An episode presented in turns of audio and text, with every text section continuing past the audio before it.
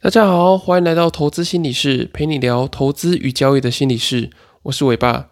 今天这一集想跟大家聊聊，你又被主力针对了吗？其实这只是你的心理投射。相信大家对于以下这些话应该不陌生啊。我今天一进场就被主力针对，为什么外资老是跟我唱反调呢？这些话你有没有很熟悉呢？其实很多人在自己进入市场的时候，就会觉得好像一直有一个主力在盯着你。你一旦买进呢，主力就卖出；你一旦卖出呢，股票又马上被主力捡起来。你好像觉得市场在你买的时候就会下跌，在卖的时候就会上涨，好像每次都是这个样子。可是实际上呢，其实你只是一个交易资本很小的散户，资金大的一些市场的大户啊，其实根本不知道你是谁，更不要说就去针对你的这个交易单去做呃攻击。那么为什么我们会一直有这种？被好像被主力针对的感受呢？相信很多看我文章的这些读者或者伙伴们，你们都有发现，许多市场上你在交易时候或是投资时候的问题啊，都跟你的心理状态有关系。那这个常被主力针对的这个问题呢，其实也不例外。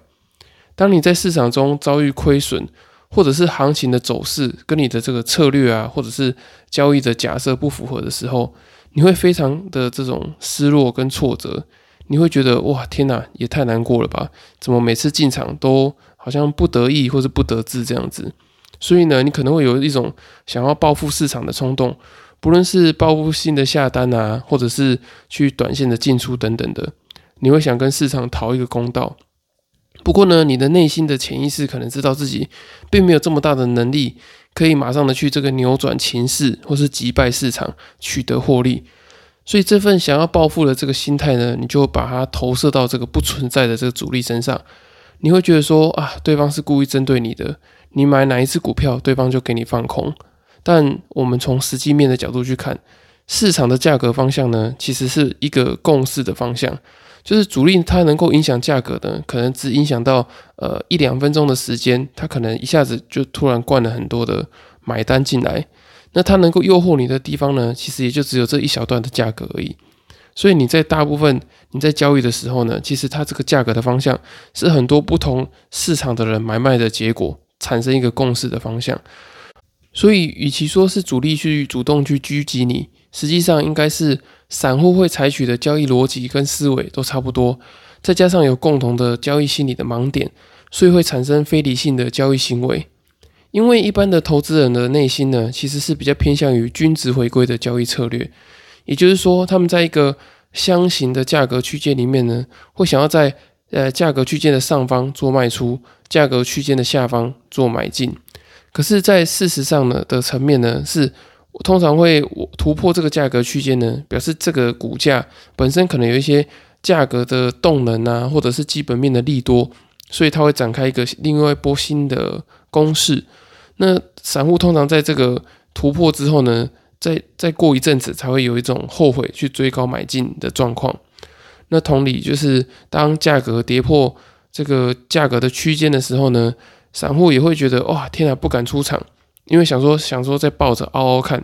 但实际上这个状况呢，有会都会有一些基本面的利空在反应，所以通常这时候就要赶快的出场。听到这边，你可以发现，其实市场的主力并不是针对你，而是他们能够在该买的时候勇敢的去买，或者是在该卖的时候呢勇敢的去卖。为什么市场的大户跟专业的交易员比较容易获利呢？其实是因为他们已经经历过比较多人性的洗礼跟淬炼。所以在关键的交易行为之中呢，他们可以采用比较逆人性，然后集中资金以及不被情绪干扰的方式去做交易。所以在这个一来一往的交易过程中呢，自然会发展成一个比较不利于散户的这个价格波动的样态。散户一旦追高呢，专业的交易员就会在上面放空；那散户一旦恐慌性的卖出呢，专业交易员就会在下面承接比较便宜的筹码。那同样是股票的大跌呢，有些人的想法会是。哎，为什么老是市场会这样子针对我？可是有一些呃少数的这种比较专业的交易员，他的想法会是：哎，太棒了，我又有便宜的股票可以买了。那明明市场都是一个中立的状况，可是为什么大家看待这个价格跟讯息的方式却有这么大的差别呢？我觉得这个差别主要来自于我们对于市场的投射跟解读不同。我们会把自己的心理预期、心理状态带入到市场的呈现的样貌里面。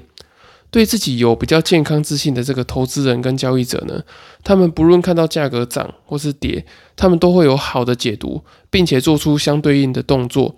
因为他们知道自己有足够的研究跟足足够好的心态，能够应付市场上大多的涨跌。那至于对自己比较没有信心，或者是尚未整理好自己心理状态的投资人呢，他们会觉得大部分的市场资讯都是对他们来讲都是威胁。除了每天赚钱的情况以外呢？他们都会认为每个亏损的背后，可能都会有一个不为人知的主力的阴谋在运作。可是他们其实不知道，这个阴谋呢，其实就是自己的投射。我们很容易会把自己的人生跟生活的焦虑呢，投射到市场里面。当你在市场里面赚不到钱的时候呢，你就会觉得哇，你看连市场都在针对我，我就是一个这么没有价值的人。那当你选错股票呢，你也会想。哇，你看我的能力就是很差吧？我买什么就赔什么，我就是一个很衰的人。我怎么样买都买不到好的股票，我就是一个很差劲的人。那当你遇到市场大跌的时候呢？你可能会觉得，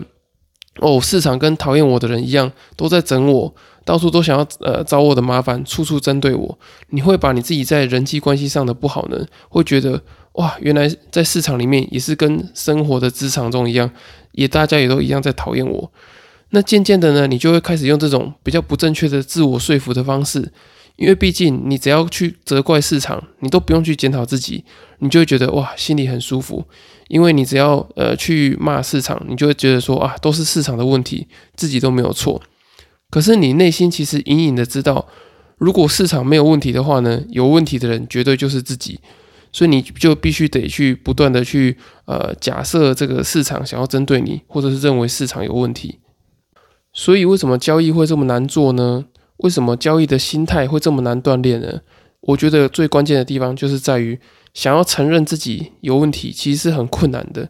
因为你要改善，就是要从头去改善你的这个交易心态的话，首先你就要去发现你自己的哪些地方是有问题的，你的心态，或者是你在呃生活中的哪些负面的经验，你把它带到交易的市场里面。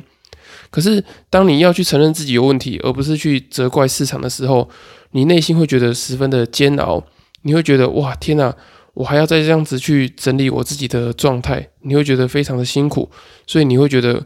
责怪市场是比较轻松的。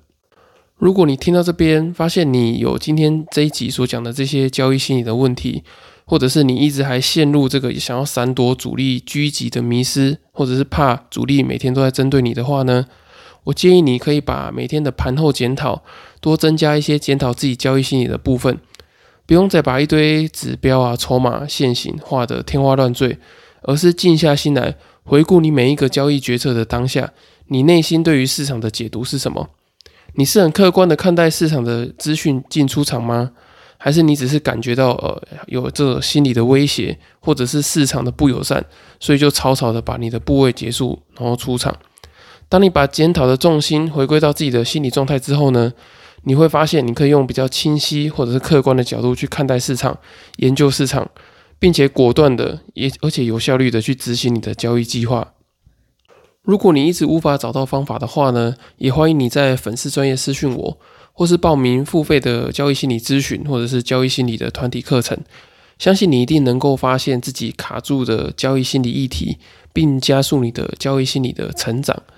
最后呢，今天的内容就到这里，谢谢大家的收听。如果大家还有其他的问题的话呢，也可以到下方资讯栏的粉丝专业留言私讯询问我，或是到 Apple Podcast 的留言给我五星的评价，我会很开心。然后我也会整理这些问题，然后在之后的节目回复你们。你们的支持是我持续分享的动力。那希望大家可以在收听其他节目的时候呢，多给我一些鼓励。今天的节目就到这里喽，我们下次见，拜拜。